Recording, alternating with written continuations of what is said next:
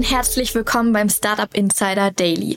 Am Mikrofon ist Jana Kramer und ich begrüße euch herzlich zur Nachmittagsausgabe mit der Rubrik Bulletproof Organization. Wie funktionieren gesunde Organisationen und Unternehmertum? Diese Frage stelle ich mir in meinem Podcast The Bulletproof Organization. Jeden zweiten Montag werden wir verschiedene Sichtweisen von Investoren, Gründern und Mentoren zum Thema gesunder und erfolgreicher Unternehmensaufbau zusammenbringen. Wir liefern Insights über den facettenreichen Gründeralltag und Best Practices im Umgang mit persönlichen und organisatorischen Herausforderungen und Konflikten. Heute spreche ich gemeinsam mit dem Seriengründer Johannes Hutt. Er gründete unter anderem Products Up, eine Cloud-Lösung für Produktdatenmanagement. Dort nahm er zehn Jahre lang die Rolle des CEOs ein und führte das Unternehmen von wenig bis zu mehreren hundert Mitarbeitern. Aktuell ist er mit zwei neuen Gründungen beschäftigt im Bereich MedTech und Gaming. Mit Johannes spreche ich heute über die Rolle des CEOs und darüber, wie er die Rolle beschreibt und was für ihn dabei der Skill sein sollte, in dem ein CEO immer besser werden sollte. Jetzt wünsche ich viel Spaß beim Reinhören. Startup Insider Daily. Interview.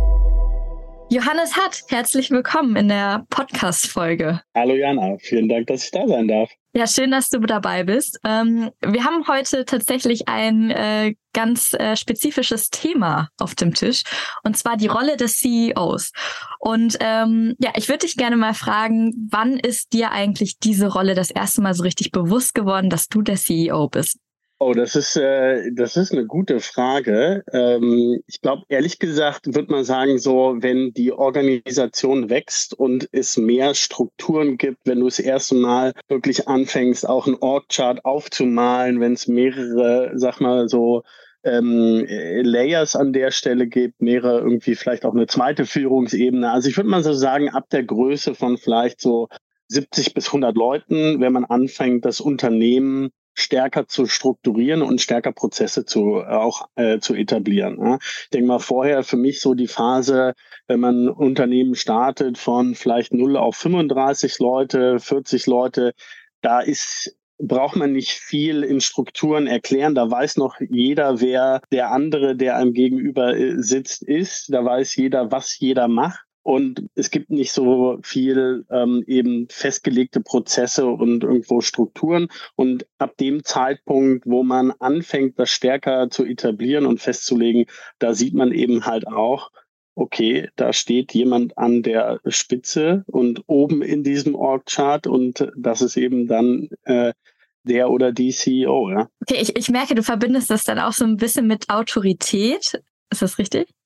Nee, überhaupt nicht. Also das ist für mich überhaupt nicht, das hat nichts mit Autorität zu tun, ne, sondern ähm, genauso ist man äh, natürlich nahbar und ich finde auch als CEO gewinnt das ja. beste Argument und nicht derjenige, der ähm, irgendwie am höchsten im Ortschart steht, das überhaupt nicht. Ähm, das ist tatsächlich immer so, ich habe allen meinen Mitarbeitern immer gesagt, mein Büro ist immer offen, ihr könnt mich mhm. jederzeit mhm. ansprechen das ist eher so ab einer gewissen Größe, dass dann Leute sich vielleicht nicht mehr ganz so trauen, die einen noch nicht so lange kennen. Also die Mitarbeiter, die von Anfang an dabei sind, die einen über Jahre hinweg kennen, die einen auch sehr eng begleitet haben, die haben da natürlich keinen Respekt vor.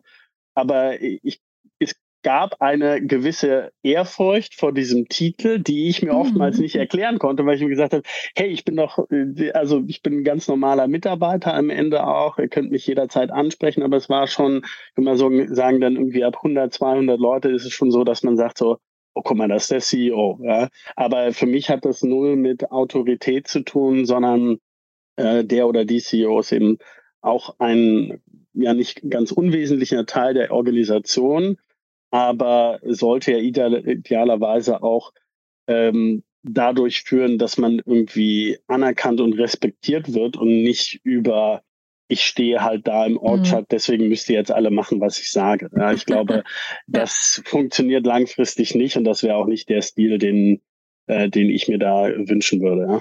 Du warst ja äh, zehn Jahre ähm, CEO von Products Up. War, stand das von Anfang an fest oder habt ihr das irgendwie im Gründerteam damals dann einfach so festgelegt oder hat sich das eingeschlichen? Wie war so der Prozess? Das hat sich ehrlich gesagt eher so entwickelt, ja, ähm, weil mein Co-Founder Kai kam eher von der technischen äh, mhm. Seite und hat viel sozusagen in dem Bereich Produkt äh, äh, und irgendwie äh, Entwicklung übernommen an Verantwortung. Und ähm, ich glaube, das ist ja tatsächlich auch oftmals so eine Rolle, die dann eher vielleicht für einen, für jemanden mit einem betriebswirtschaftlichen Hintergrund geeignet ist, weil du eben auch viele Elemente irgendwie aus dem Finance-Bereich mit drin hast. Ne? Du hast HR, was da reinfließt. Also das war eher so ein Prozess, der sich da, der sich ergeben hat und nicht so eine Entscheidung am runden Tisch, wo wir uns hingesetzt haben und gesagt haben, ähm, wir, wir legen das jetzt fest. Ja.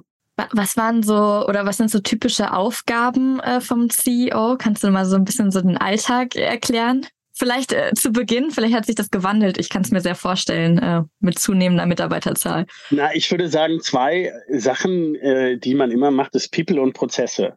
Ja, mhm. also du, du ähm, setzt dich mit Menschen auseinander, entweder die du ins Unternehmen bekommen möchtest, wenn du gute irgendwie zweite Führungsebene suchst oder auch gute Mitarbeiter suchst. Du setzt dich natürlich mit Menschen auseinander, die schon in deinem Unternehmen arbeiten und versuchst zu verstehen, äh, sind die eigentlich gerade alle happy, geht's denen gut, verstehen, alle Mitarbeiter idealerweise, in welche Richtung geht das Unternehmen, sind damit einverstanden. Ja? Also ich glaube, so die, die, ähm, die Seite, alle Menschen mitzunehmen und richtig gut, also wenn man so eine Analogie hat, ne, ich habe immer von, von Product Up als einen Bus äh, äh, definiert, ja, und habe gesagt, so, das Unternehmen ist eben dieser Bus. Die Aufgabe als CEO ist es irgendwie, diesen Bus zu fahren und gleichzeitig sicherzustellen, dass irgendwie alle Leute, die einsteigen, wissen, wo geht die Reise hin, ja, und auch Lust haben, ähm, diese Reise mitzumachen und dann gleichzeitig auch noch auf dem richtigen Platz sitzen. Ne? Also das ist so die Analogie für ähm, welche Position fülle ich eigentlich in dem Unternehmen aus? Weil es kann ja sein, dass ich als Mensch, der sich dazu entscheidet, einem Unternehmen als Mitarbeiter beizutreten, dass ich mich grundsätzlich super gut mit dem Unternehmen identifizieren kann, dass ich auch super happy bin mit dem, was das Unternehmen als Produkt oder Dienstleistung anbietet, dass man vielleicht aber manchmal im Unternehmen noch nicht so den richtigen Platz gefunden hat. Ne? Also mhm. von daher zu gucken, wer steigt ein, haben alle verstanden, wo die Reise hingeht und sitzen dann alle auf dem richtigen Platz. Das würde ich mal sagen, ist so die, die People-Seite, die irgendwo ein CEO als Aufgabe erfüllt. Ähm, und dann eben zu gucken, wie sind die Abläufe im Unternehmen, äh, wie strukturiere ich eigentlich die, die Prozesse richtig. Ähm, und klar, dann irgendwie auch ganz viele Aufgaben, die so rund um alles sich drehen, was eben äh, monetär irgendwie äh, äh, sozusagen eine monetäre Komponente hat, ne? also Finanzierung, dass man eben genug Geld hat, um dann auch äh, ja, die, die Mitarbeiter am Ende des Monats zu bezahlen und das jeden Monat wieder. Ja? Am Anfang äh, steht ja auch äh, oder man sagt ja immer so schön, dass am Anfang der CEO irgendwie für alles mit da ist, auch Sales, Marketing und Co. Ähm, wie, wie blickst du auf das Thema? War das auch bei euch so? Das war definitiv so. Also ich meine, als wir gestartet sind, waren wir irgendwie zu viert, äh, bis wir dann eben auf ein paar hundert äh, Mitarbeiter irgendwie über die, über die Zeit gewachsen sind. Und klar ist das ein ein Thema, was, mit einer wachsenden Organisation auch einhergeht, dass man mehr und mehr Spezialisierung hat und dass man auch mehr und mehr Aufgabenbereiche abgibt. Ähm, und ganz klar am Anfang aber auch alles übernimmt, was notwendig ist. Und aber auch, Klammer auf, ähm, später aus meiner Sicht auch. Ja, also ich finde, ähm, keine Ahnung, was für mich waren das immer so Kleinigkeiten. Ich habe immer gesagt, als CEO im Unternehmen stehst du wie 24 Stunden auf der Bühne. Ja, also du bist unter besonderer Beobachtung und natürlich gucken alle Leute auch so ein bisschen darauf, was machst du denn eigentlich? Ne? Und für mich war das immer, das geht mit ganz Kleinigkeiten los, die vielleicht aus der Sicht von manchen Leuten auch irgendwie ja, vielleicht nicht so wichtig sind. Ich finde aber so die Summe der kleinen Details macht dann am Ende auch Dinge aus. Also was heißt das? Natürlich, wenn ich ein Meeting habe und ich gehe aus dem Meetingraum, nehme ich meine benutzte Kaffeetasse mit und stelle die in die Geschirrspülmaschine. Ja? Weil wenn ich das nicht tue, wie kann ich dann von allen anderen verlangen, dass sie das eben tun? Ja? Also das heißt, ähm, diese, ich will mal sagen, dieses, man tut alles, was notwendig ist, damit es dem Unternehmen gut geht und es sich bestmöglich weiterentwickeln kann, ähm, das würde ich sagen, sollte ein CEO eigentlich aus meiner Sicht nie, nie ablegen. Ja? Und natürlich gibt es dann Leute, die besser geeignet sind für manche Aufgaben, die viele Dinge auch besser wissen. Aber ich finde diese Attitude nie gut, ich bin der CEO, ich muss das jetzt nicht machen. Mhm. Ja? Sondern soll sich doch jemand anders drum kümmern. Dafür bin ich mir jetzt zu schade. Also ich glaube, das ist ähm, das ist, wäre keine gute Eigenschaft aus meiner Sicht. Ne? Das heißt, du hast gerade so ein bisschen, würde ich sagen, die Vorbildfunktion auch des CEOs angesprochen. Ähm, und aber auch, ich sag mal, eine gewisse Eigenschaft und zwar irgendwie Ausdauer, weil ich, wenn ich mir so vorstelle, wenn ich 24 Stunden auf der Bühne stehe und ich komme aus dem Tanzbereich auch, äh, also ich kenne es ja. auch auf der Bühne zu stehen und die ganze Zeit angeschaut zu werden, es ist anstrengend. Ähm, ist das so eine typische Eigenschaft, die ein CEO mitbringen sollte oder zumindest aufbauen sollte? Ich glaube, also klar, ich glaube aber, das gilt für alle, äh, mhm. alle Mitarbeiter und alle Führungskräfte. Ne? Du brauchst eine gewisse Ausdauer, gerade jetzt, wenn man so in diesem Startup-Kontext drauf guckt, ne? weil eben nicht alles schon etabliert ist, weil eben noch nicht alles von Anfang an funktioniert, sondern du hast eben so viele Ups und Downs auch und da braucht man so eine gewisse äh, Widerstandsfähigkeit und Ausdauer. Ne? Ich glaube, das wäre jetzt keine Eigenschaft, die ich zwangsweise einem nur einem CEO äh, zuschreiben würde, sondern ich glaube, das gilt generell für, für, für alle Menschen dann in der Organisation. Ja?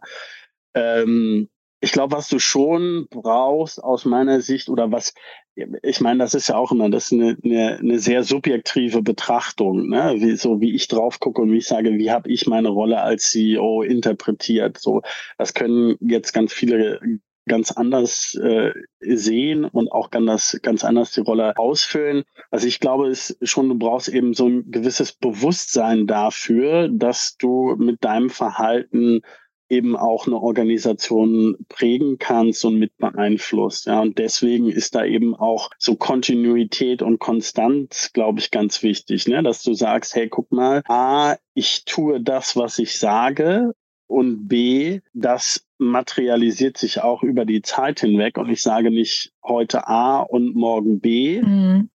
sondern wir gemeinschaftlich definieren und sagen, A ist jetzt der richtige Weg und dann gehen wir den erstmal, bis wir irgendwie vielleicht Daten sammeln oder Informationen haben und sagen, auf Basis dieser Information macht es jetzt Sinn, den Weg nochmal irgendwie anzupassen oder vielleicht ein bisschen zu adjustieren.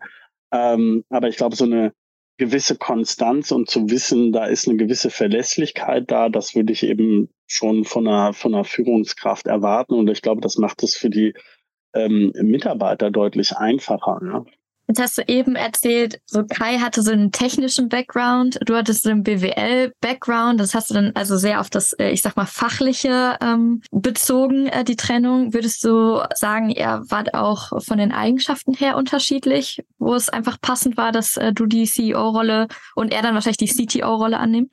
Ähm, ich glaube, zu einem gewissen Maß ja. Ehrlich gesagt haben wir an der Stelle nie so dediziert darüber mhm. nachgedacht, weil sich das auch mit den Standorten ergeben hat. Wir haben dann angefangen, in, in Berlin das Ganze aufzubauen. Ähm, ich war sozusagen vor Ort in Berlin und dann wuchs immer mehr die Organisation und dann war ich auch primärer Ansprechpartner vor Ort. Also es gab eben nicht so diesen Punkt, wo man gesagt hat, ähm, das ist jetzt auf, aufgrund folgender Kriterien entscheiden wir so. Wir waren auch ähm, Co-CEOs. Ne? Also es gab mhm. jetzt nicht sozusagen äh, und auch in allen Entscheidungen oder Punkten äh, gleichwertig. Es war, glaube ich, einfach so eben durch die äh, Präsenz am Standort und durch die Tatsache, dass ich eben so die ähm, Kommunikation gemacht habe, war ich eigentlich einfach sichtbarer in der Organisation, als das Kai war. Ne? Ja, okay. Ah, okay.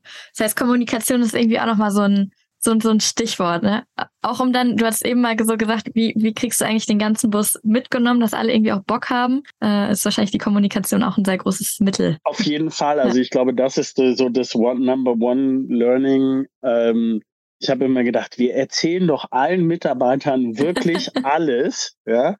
Und trotzdem war irgendwie, dann gab es das Gefühl, naja, es gibt nicht genug Kommunikation. Ne? Also es gibt ja so diesen Spruch, man kann eben nicht überkommunizieren.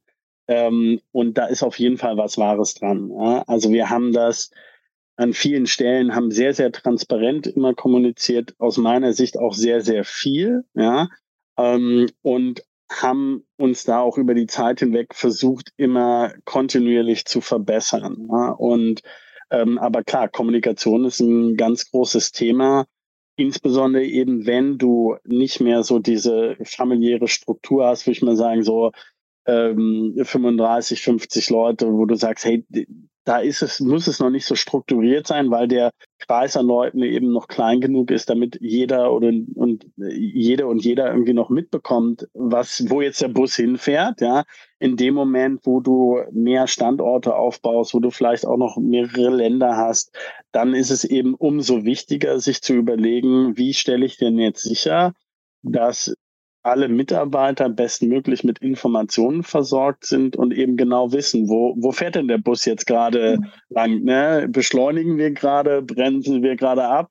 Kommt jetzt ein besonders äh, hügeliger Teil oder fahren wir jetzt eigentlich erstmal für die nächsten paar Stunden oder Tage oder äh, Monate irgendwie auf der Autobahn und das wird eben nicht so bumpy. Ne? Also einfach, ich glaube, da ist äh, Kommunikation ganz essentiell und hat für mich ja auch was ähm, mit Wertschätzung zu tun. Ne? In dem Moment, wo ich kommuniziere und sage, was beschäftigt uns denn jetzt gerade als Unternehmen, gebe ich ja den Leuten, die mit einem zusammenarbeiten, A, Transparenz, ne, und gebe ihnen Informationen, was ist das, wozu du tagtäglich beiträgst. Und wenn ich weiß, wozu ich beitrage, dann fühle ich da, ähm, glaube ich, eine stärkere Verbindung zu.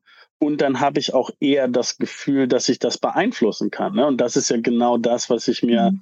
von, von den Menschen, den Mitarbeitern, mit denen man zusammenarbeitet, wünsche, dass die versuchen, dieses Ziel, was man zu versuch, versucht zu erreichen, ähm, positiv zu beeinflussen. Ja? Und wenn ich aber gar nicht weiß, was ist das Ziel oder ich bin mir nicht sicher, ähm, dann ist das eben schwieriger. Ja? Von, der, des, von daher, ja, Kommunikation ist sicherlich ein essentieller Teil der, äh, der CEO-Arbeit und ich würde auch sagen, rückblickend, äh, da habe ich sicherlich viel gelernt. Ja.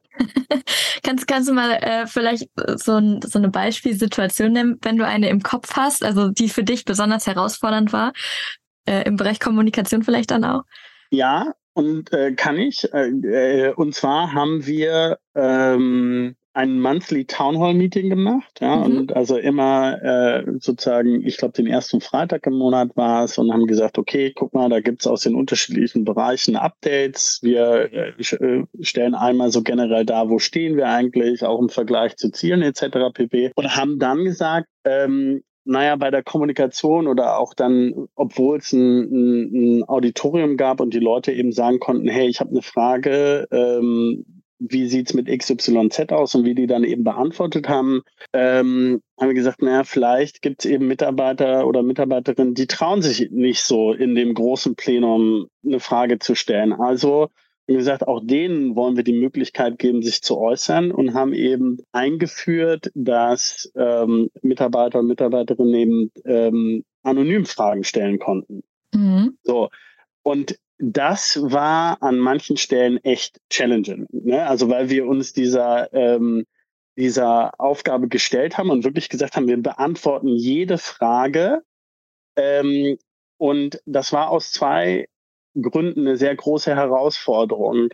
A, stellst du fest, dass oftmals die Frage nicht sehr präzise gestellt ist und du da mhm. sitzt und dir überlegst, glaube zu wissen, was der oder diejenige meint. Ich kann es aber aus, ohne Kontext nicht hundertprozentig ableiten. Das heißt, es war an manchen Stellen sehr, sehr schwierig, ohne eine Interaktion mhm. diese Frage richtig zu interpretieren und dann dementsprechend auch richtig zu beantworten. Ja, ich glaube, das war so die eine Herausforderung an der Stelle. Ähm, und die zweite war natürlich, dass du dann merkst, ähm, wenn du so anonym bist, ja, dann kam oftmals auch diejenigen zum Wort, die natürlich mit irgendwelchen Dingen unzufrieden waren.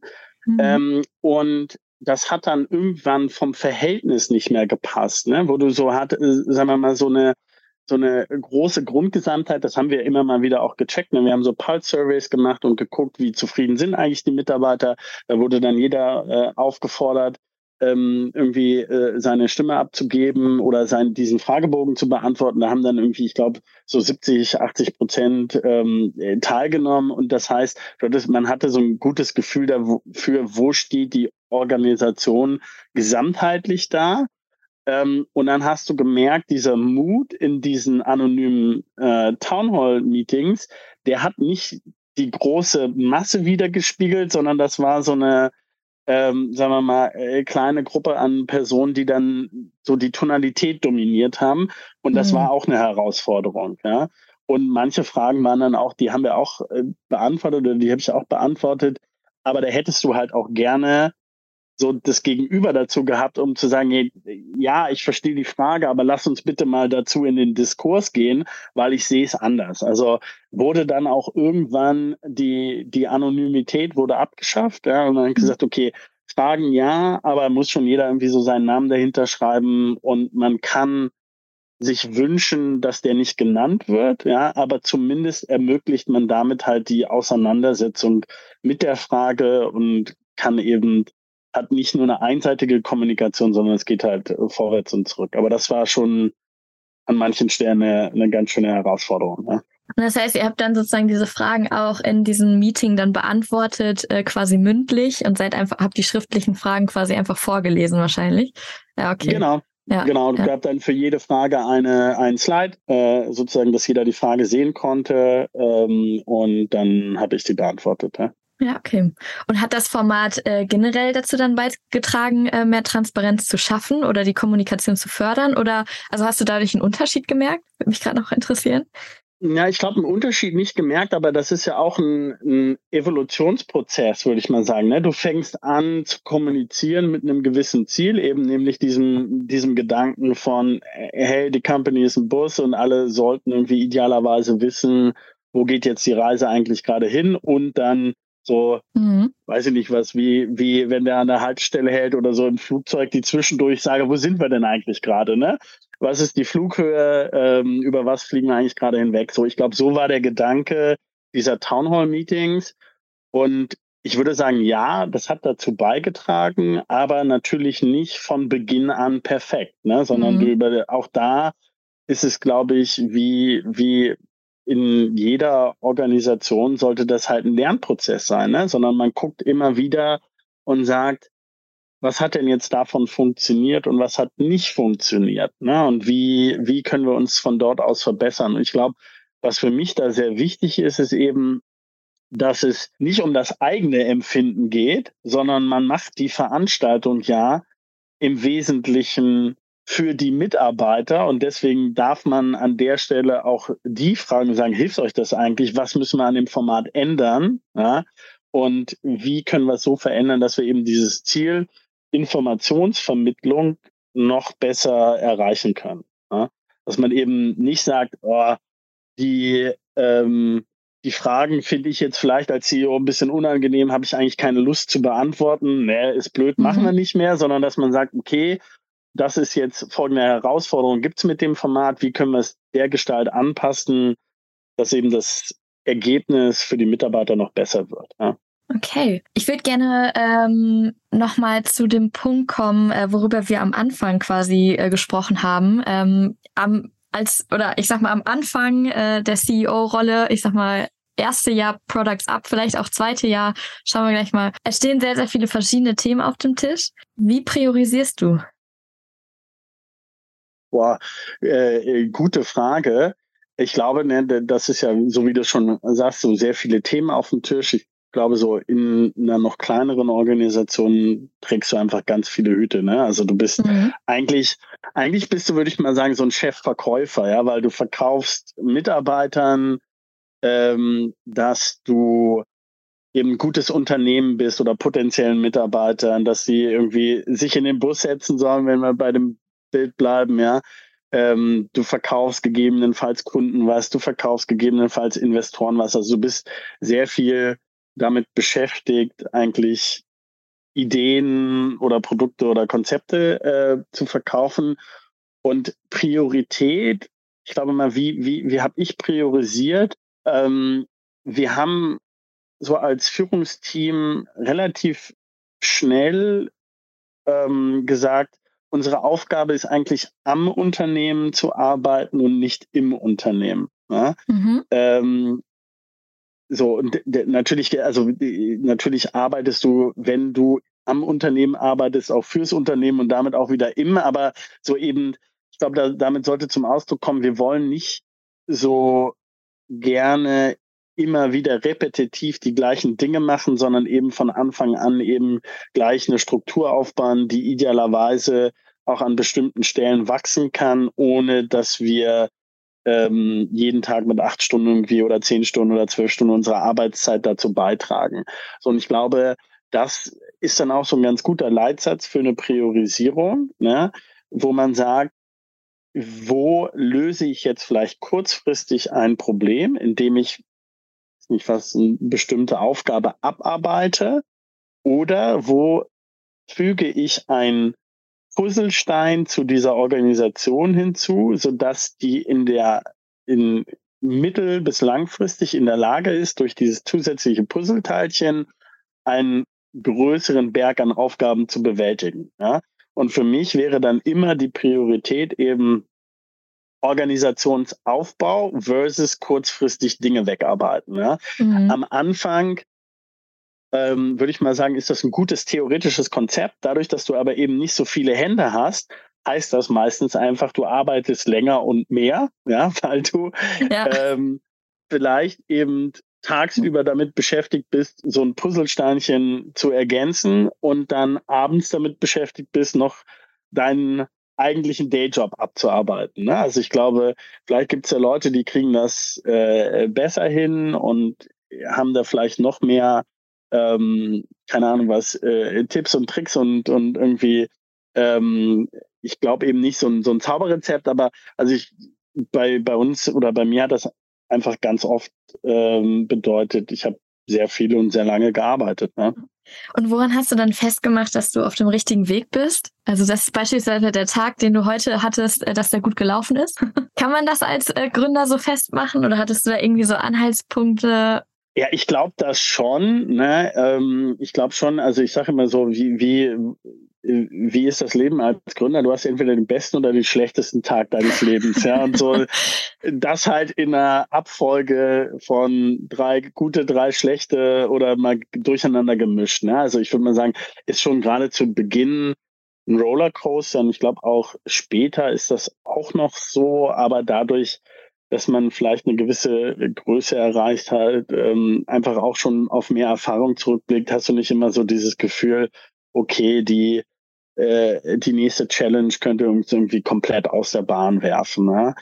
Ähm, äh, von daher, ich glaube ehrlich gesagt, da, äh, vielleicht ist es auch eine Typfrage. Ja? Bin, glaube ich, nicht so der Typ, der dann abends sich zurücklegt und sagt, Mensch, das war jetzt aber richtig gut heute, sondern eher so dann nochmal überlegen, ja, was muss ich eigentlich morgen machen? Was steht denn eigentlich morgen an? Was sind denn da die Themen? Also immer so eher weiter, weiter, weiter und nicht so sehr auf dem, was man vielleicht dann an einem Tag geschaffen hat, auch mal sich eben zurückzulehnen und zu sagen, hey, das war jetzt aber richtig gut. Ja? Und das ist, glaube ich, auch nicht zwangsweise eine Stärke, ja, ich glaube, das sollte man viel öfter tun, auch vielleicht als Organisation, ja, mal zurückblicken und sagen, hey, Mensch, das war echt ganz gut, was wir jetzt in diesem Monat, diesem Quartal, dieser Woche oder was auch immer ähm, erreicht hat. Ich glaube, das ist auch was, was ich rückblickend als CEO noch hätte besser machen können, gerade so in ähm, vielleicht jetzt nicht ganz der Anfangsphase, weil da die Leute noch sehr nah dran sind, aber so mhm. ab dem Zeitpunkt, wo man eben anfängt als Organisation äh, zu wachsen, so in diesem eben Wachstumszeitraum von so zwischen 70 und, und 200, 300 Leuten, dass man eben noch mehr Wertschätzung an vielen Stellen ausdrückt für das, was auch Menschen in der Organisation leisten. Ja? Okay. Okay, ja, spannend. Wenn du, ähm, oder vielleicht noch eine Nachfrage dazu, woher wusstest du denn, was du morgen machst? Weil es ist ja schon, ne, wenn du, also gut, wenn ich mir jetzt vorstelle, ich gehe jetzt morgen in die Selbstständigkeit und ähm, ich muss dann auch meinen Pla also Tag selber planen. Das, das geht wahrscheinlich schon so ein bisschen in die Richtung. Trotzdem würde ich wahrscheinlich irgendwie Aufträge bekommen von äh, Firmen, wo ich weiß, was ich abarbeite. Wenn ich jetzt aber in ein Unternehmen aufbaue, bedeutet das natürlich, dass ich irgendwie strategisch denken muss. Ähm, jetzt beantworte ich fast selber schon die Frage, aber vielleicht mal in deine Richtung. Also wie, wie seid ihr da damals vorgegangen? Habt ihr euch da irgendwie abgesprochen? Hast du das eher für dich gemacht und geschaut, was sind eigentlich die Punkte, die ich jetzt noch schaffen muss in, in der nächsten Zeit? Naja, ich glaube, wenn du dann ein Unternehmen leitest, bist du ja auch Prime Target dafür, dass oftmals Probleme bei dir landen. Ja? Also ähm, mhm. Probleme können ja unterschiedlicher Gestalt sein. Ne? Also wenn zum Beispiel mal bei einem Kunden ein Problem auftritt und der kriegt das ähm, vielleicht mit seinem Ansprechpartner oder seiner Ansprechpartnerin nicht gelöst, so dann ähm, ist manchmal der Gedanke, dann schreibe ich dem CEO des Unternehmens doch auf LinkedIn mal eine Nachricht, ja, oder äh, keine Ahnung was, äh, Mitarbeiter oder äh, Menschen stellen fest in meinem Team, ich brauche mehr Leute. Also ich glaube so, du bist ja auch dann dafür da, sicherzustellen, dass die Menschen in deinem Unternehmen bestmöglich arbeiten können und mhm. ihnen dafür die Mittel zur Verfügung zu stellen. Ne? Das heißt so, ähm, das heißt halt oftmals eben auch Anforderungen zu lösen, die von deinen Teams oder äh, wem auch immer im Unternehmen an dich herangetragen werden. Also das glaube ich mal so der Teil, der nicht so wahnsinnig gut planbar ist, weil der oftmals eben auftritt und dann kommt mhm. jemand und schreibt dir eine E-Mail oder kommt jemand und ruft dich an oder kommt jemand und kommt zu dir ins Büro und sagt, hier guck mal, ich habe da folgende Herausforderung, kannst du mich dabei unterstützen?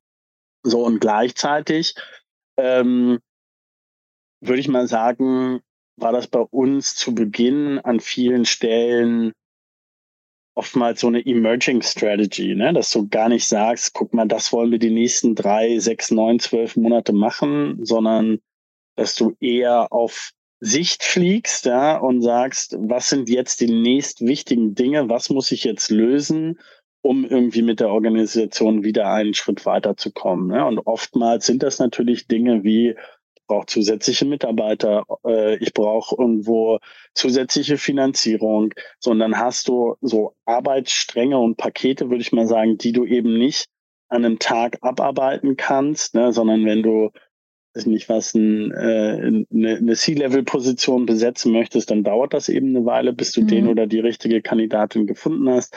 Genauso eine Finanzierung, die closest du halt eben auch nicht innerhalb von einer Woche, sondern dann sind das so, äh, ich würde mal sagen, Arbeitsstränge, an denen du arbeitest, die eher so äh, mittel- bis langfristig sind. Ähm, dann gibt's da drüber gelagert nochmal so die, die, ähm, die Arbeitspakete, ähm, wo du sagst, keine Ahnung was, die sind jetzt eher strategischer Natur. Ne? Ich will vielleicht ähm, internationalisieren, einen neuen Markt erschließen etc. pp. Das dauert dann vielleicht noch mal ein bisschen länger, weil du dich eben analytisch damit auseinandersetzt, wo gehen wir denn eigentlich hin und was sind die Voraussetzungen, gibt es irgendwie juristische Thematiken etc. pp. Und dann eben, ich würde mal sagen, diese Arbeitspakete, die kannst du ganz gut planen. Ne? Ähm, eben diese strategische Komponente und die, die etwas längerfristig sind.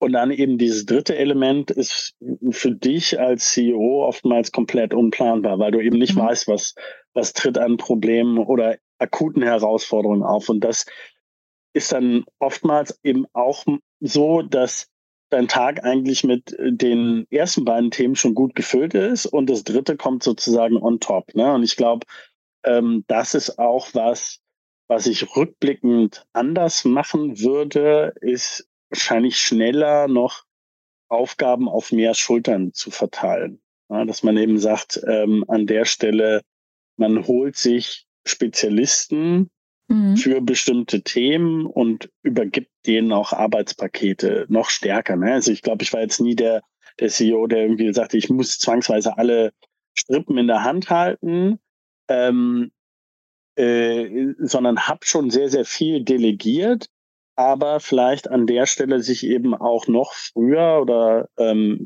noch mehr auch Erfahrung zu holen, die über die eigene hinausgeht. Ne? Also wie wir die Organisation gebaut haben, ist dann, wir haben ähm, oftmals eben Mitarbeiter in ihren Positionen wachsen lassen und dann hat eben ähm, eine Mitarbeiterin zum Beispiel, die bei uns angefangen hat, äh, das war ihr erster Job, die hat dann fast forward zehn Jahre später ein Team von 80 Leuten geleitet, was super cool ist und was ich auch ähm, eben eine tolle Möglichkeit für die Mitarbeiter finde. Gleichzeitig ist das dann aber so, dass ultimativ du dann an der Stelle trotzdem derjenige noch bist mit ein bisschen mehr Erfahrung und du eben maßgeblich auch diese Entscheidungen an vielen Stellen dann irgendwie mitfällst oder mitträgst. So, und äh, da wäre es, glaube ich, für mich manchmal ein sehr guter Entlastungsfaktor gewesen, zu jemandem zu gehen und zu sagen, der ist vielleicht in der Organisation, wenn du aufs Org-Chart drauf guckst, ist das vielleicht jemand, der auf einem äh, sozusagen Second-Level-Management ist, hat aber deutlich mehr Erfahrung mhm. und kann mir helfen, äh, meine Arbeit besser zu machen. Ne? Also so ähm, einfach sich Leute noch stärker auch ins Unternehmen zu holen, die an vielen Positionen oder an vielen Belangen mehr wissen als man selbst. Ich glaube, das würde ich rückblickend noch schneller machen ja? und auch eben vielleicht dann an manchen Stellen einfach auch seniorere Leute hinsetzen, die einfach mehr Erfahrung mitbringen, weil es einen selber stärker entlastet. Und vielleicht, oder nicht vielleicht, sondern an vielen Stellen sicherlich auch ähm, bessere Entscheidungen produziert, ne? Oder mhm. äh, bessere, bessere Richtungen produziert, weil ich würde sagen, ähm, ganz falsch können, können viele unserer Entscheidungen nicht gewesen sein, sonst würde die Firma nicht dort stehen, wo sie jetzt steht. Gleichzeitig hätte man aber sicherlich mit Input von mehr Menschen mit Erfahrung in den jeweiligen Bereichen viele Dinge auch noch besser machen können. Ne? Mhm. Jetzt hast du gerade schon äh, das Thema Entscheidung angesprochen und äh, Verantwortungsabgabe ist da so ein Punkt. Was sind denn noch so typische Entscheidungen, die ein CEO trifft? Also ich glaube, das sind ja, ähm, also ich habe immer versucht, Entscheidungen eher zu moderieren. Ja, also gar nicht mhm. so sehr zu sagen, hey, guck mal, ich treffe jetzt diese Entscheidung so, weil eben äh, der CEO hat gesprochen, sondern eher zu sagen, wir versuchen ähm, die besten, das bestmögliche Ergebnis zu finden und äh, das eben dann halt auch in einem Diskurs. Das wurde irgendwann auch herausfordernd. Ne? Also wenn du, wir haben das in so einem ähm, in unserem Leadership-Kreis gemacht mit den ganzen Führungskräften dann bist du irgendwie da zu fünf, zu sechs, dann kannst du Dinge noch ganz gut ausdiskutieren, ja. Dann irgendwann hast du zehn oder zwölf Leute rund um den Tisch sitzen und dann wird's schwieriger. Also auch da muss man dann wieder gucken, ähm, wie, wie bricht man irgendwie ähm, Dinge herunter. Ich glaube, für mich am Ende ist so die Rolle des CEOs ganz viel Facilitator, ne? Gar nicht so mhm. sehr ähm, man trifft jetzt zwangsweise alle Entscheidungen. Also klar, wenn es hart auf hart kommt, dann tut man das, ja, und dann sagt man, okay, wir haben jetzt alle Informationen gesehen, wir haben es ausdiskutiert und im Zweifelsfall ähm, am Ende das jetzt die Richtung, die wir gehen. Äh, ich stehe dafür gerade, ne, wenn es schief läuft, äh, blame it on me, aber bevor wir jetzt irgendwie ewig diskutieren, müssen wir die Entscheidung irgendwann mal treffen.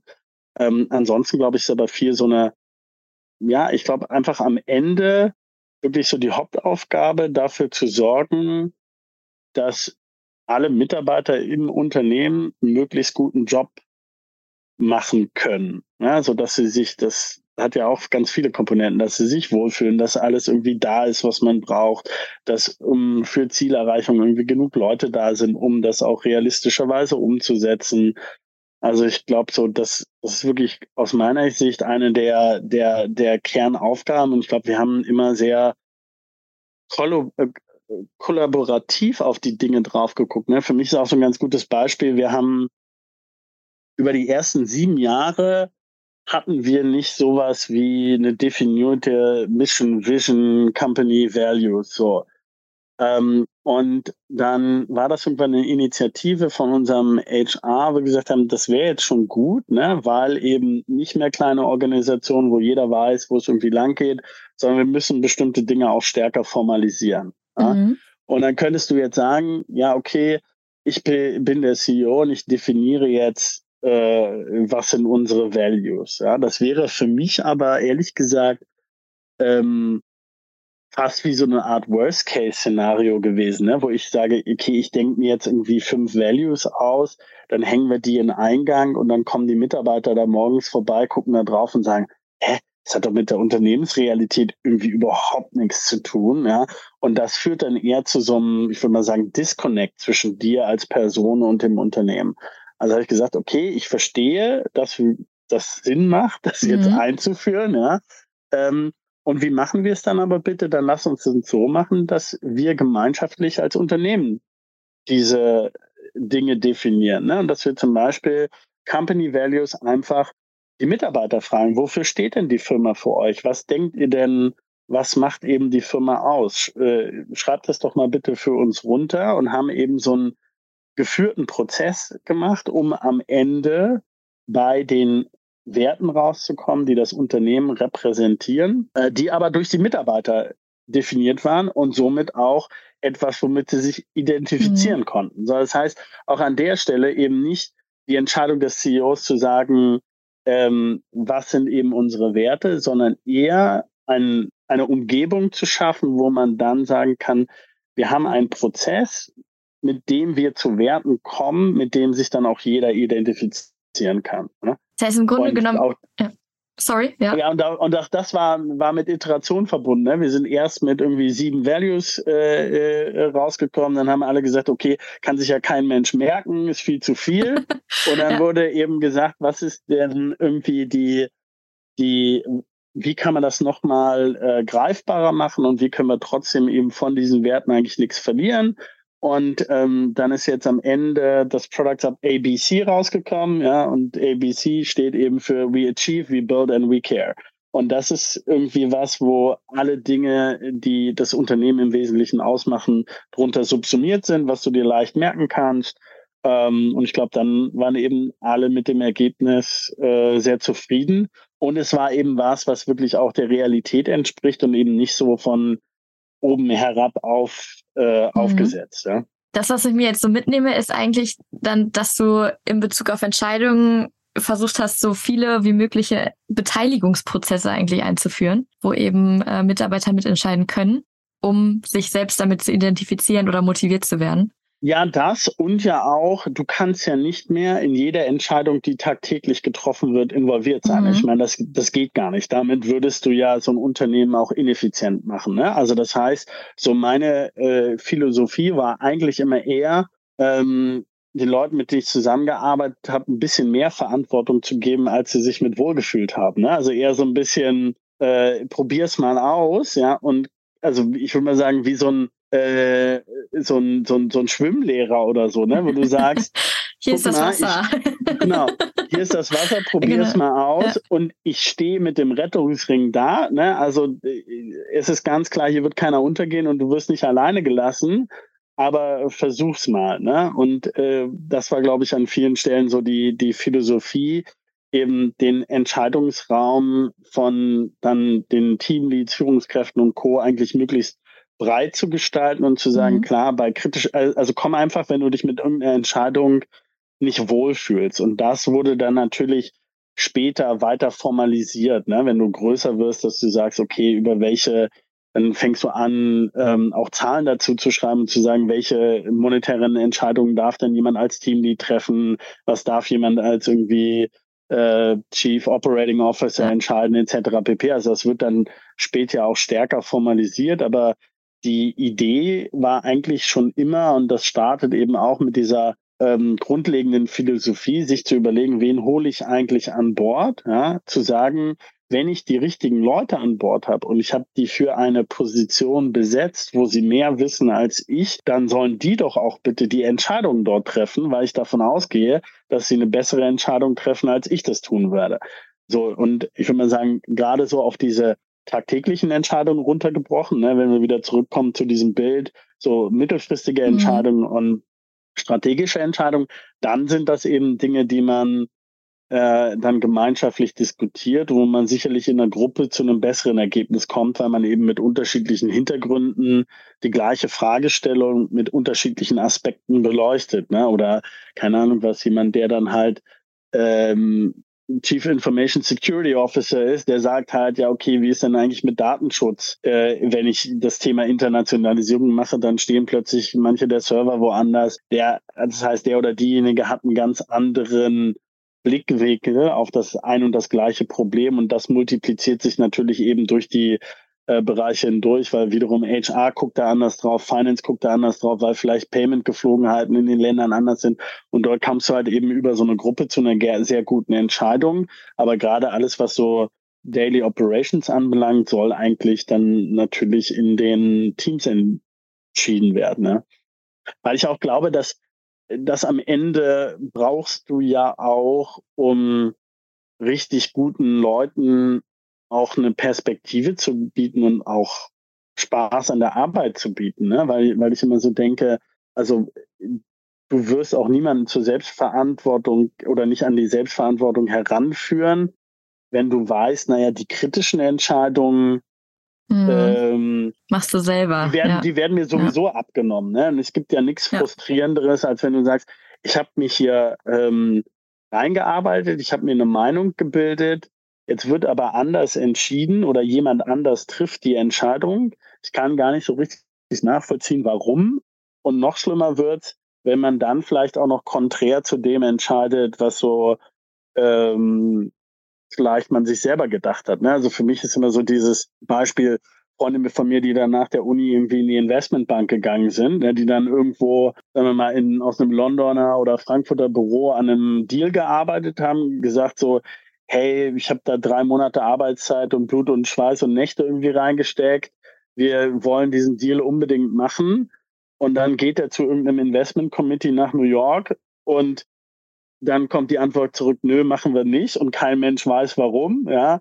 Und das ist für mich so maximale Frustration, weil du eben sagst, so, jetzt habe ich halt für die Tonne gearbeitet und ich habe noch nicht mal eine Auseinandersetzung dazu gehabt, warum ich eine andere Meinung dazu habe, ja, sondern es wurde halt einfach so entschieden. Ja, total. Ja, voll verständlich. Johannes, abschließende Frage tatsächlich an dich. Ähm, ja. Aber es ist gleichzeitig auch eine äh, Frage, ob du das äh, überhaupt erzählen möchtest. Du warst zehn Jahre CEO und hast dann äh, gesagt, äh, jetzt, äh, jetzt ist vorbei. Wie kamst du der Entscheidung? Ja, ich glaube, äh, so eine Frage, die du dir immer als CEO auch stellen darfst, bin ich der oder die Richtige für das Unternehmen in dieser Position? Ja? Und ähm, ich glaube, das hat ja zwei Elemente. Ja, zum einen das Element kann ich das noch, was da von mir ähm, gefordert wird. Also dieses Element von gucke da drauf und die Organisation entwickelt sich weiter und dann brauche ich auch jemand anderen, der oder die das führt. Ja? Und ich brauche ein anderes Skillset, ich äh, brauche irgendwie ja einfach ein anderes Know-how auch. Das heißt, die Frage ist, halte ich eigentlich mit der Entwicklungsgeschwindigkeit des Unternehmens noch mit? Ne? Und bin ich eben als Person noch geeignet, dieses Unternehmen zu führen? Und das zweite Element ähm, wie bei jedem Mitarbeiter ähm, ist ja eigentlich die Frage, habe ich Spaß in meinem Job? Ja, geh, also so dieses, also ich kann mich irgendwie noch dran erinnern, in der Unternehmensberatung hatte ich Sonntagabend schlechte Laune, weil ich wusste, am Montag muss ich um 6 Uhr in ein Flugzeug steigen und wohin fliegen, wo ich eigentlich nicht sein möchte. Ja. So, dann war ab Sonntagnachmittag äh, äh, ging, ging die Laune nach unten. Also das heißt so dieses, macht mir mein Job eigentlich noch Spaß? Ja? Und ähm, ich glaube, für mich war irgendwo dieses zweite Element irgendwann nicht mehr so gegeben. Ich habe wahnsinnig gerne nach wie vor irgendwie so an diesem Thema gearbeitet, ein gutes Unternehmen zu bauen, wo die Mitarbeiter Spaß haben und irgendwie sich wohlfühlen und wo es auch ähm, ja eben einfach ein gutes Arbeitsumfeld und Klima gibt. Gleichzeitig, ähm, glaube ich, bin ich aber an vielen Stellen eher so der Typ, der eine Hypothese aufstellen will und die beweisen will, ja, und sagen mhm. will, guck mal, mit diesem aus diesem Produkt oder aus dieser Idee lässt sich ein Unternehmen formen, was irgendwie ähm, Kunden mit einem Produkt oder einer Dienstleistung zufriedenstellt, was Mitarbeiter irgendwie einen guten Arbeitsplatz gibt, etc. pp. Und dann ab einer gewissen Größe sagst du halt einfach so, ja, also diese Hypothese ist jetzt mal bewiesen. Ne? Also sonst äh, hättest du eben nicht irgendwie ähm, äh, DAX-Kunden oder Kunden aus dem Fortune 500 und irgendwie ein, paar hundert Mitarbeiter an der Stelle eben auch organisch gewachsen, ne? über, über, die, über zehn Jahre hinweg eben nicht so ähm, schnell nach oben gepusht. Also das heißt, für mich war so ein bisschen diese Hypothese bewiesen und ich habe für mich persönlich festgestellt, ähm, dass es mir einfach nicht mehr so viel Spaß macht mhm. wie, wie früher. Ähm, und weil, weil eben viel so Pro, äh, Prozessthemen waren, weil viel Skalierung von der Organisation, also auch viele Dinge, die aus meiner Sicht so ein bisschen repetitiv waren. Ähm, und von denen ich nicht sagen will, dass sie die eine kleine Herausforderung sind. Die sind auch nicht einfacher zu lösen, sondern für mich war das einfach nicht mehr das, was, was ich tagtäglich machen wollte. Und so wie bei jedem Mitarbeiter oder Mitarbeiterin wo ich mich auch immer hinsetzen würde und sagen würde, ey, du bist nicht happy in deinem Job, was machen wir denn jetzt? Ne? Entweder zurückkommt zu der Busanalogie. Wir suchen dir einen anderen Platz im Unternehmen ähm, oder einen anderen Sitzplatz. Ja, ähm, das ist aus meiner Sicht als CEO wahnsinnig schwierig. Ja, ich hätte auch also aus einem Ego, aus einer Ego-Perspektive kein Problem damit gehabt, irgendwie einen Schritt zurückzutreten und mir einen anderen Bereich anzunehmen und mhm. da vielleicht wieder auch ein bisschen stärker inhaltlich zu arbeiten ähm, ich glaube, das kannst du aber einfach nicht machen. Damit tust du deinem Nachfolger oder deiner Nachfolgerin absoluten Bärendienst, weil natürlich, wenn Menschen über zehn Jahre hinweg gelernt haben, dass du ihr Ansprechpartner bist, dann kommt jemand Neues da rein. Ich glaube, da, ja, da muss man dann einfach loslassen an der Stelle, ja, und dann eben die zweite Alternative wäre, dass man eben sagt, ich scheide aus dem Unternehmen aus. Ja? So, und das wär, war eben für mich der, äh, dann der Punkt. Und ähm, ja, bereue ich auch an der Stelle nicht. Und so kam es jetzt auch zur neuen Gründung. Genau. Sehr schön. Ja, eben, das, das, das, das belegt das ja auch wieder, ne? dass man sagt, hey, guck mal, ich, ich, ich will irgendwie eine Hypothese aufstellen und will daraus versuchen, ja. ein, ein Unternehmen aufzubauen, weil das eben das ist, was mir mehr, mehr Spaß macht. Dann bin ich sehr gespannt, äh, wo das hinführen wird und äh, drücke alle Daumen. Ich werde das weiter beobachten. Ja, und äh, freue mich, äh, dass du dabei warst. Äh, vielen Dank an dich. Ja, vielen Dank, dass ich dabei sein durfte. Hat Spaß gemacht. Startup Insider Daily, der tägliche Nachrichtenpodcast der deutschen Startup-Szene. Das war die Folge mit Johannes Hatt. Großer Dank an Johannes für das sehr kurzweilige Gespräch und die Einblicke, die er uns heute in die Rolle des CEOs gegeben hat. Wir werden uns in diesem Format noch weiter mit den verschiedenen Rollen beschäftigen. Und in zwei Wochen äh, geht's ja, schon wieder weiter mit dem Bulletproof Organization Podcast. Ich bedanke mich an dieser Stelle auch an euch, liebe Zuhörer, für das Einschalten und wünsche euch jetzt einen angenehmen Nachmittag. Eure Moderatorin Jana Kramer.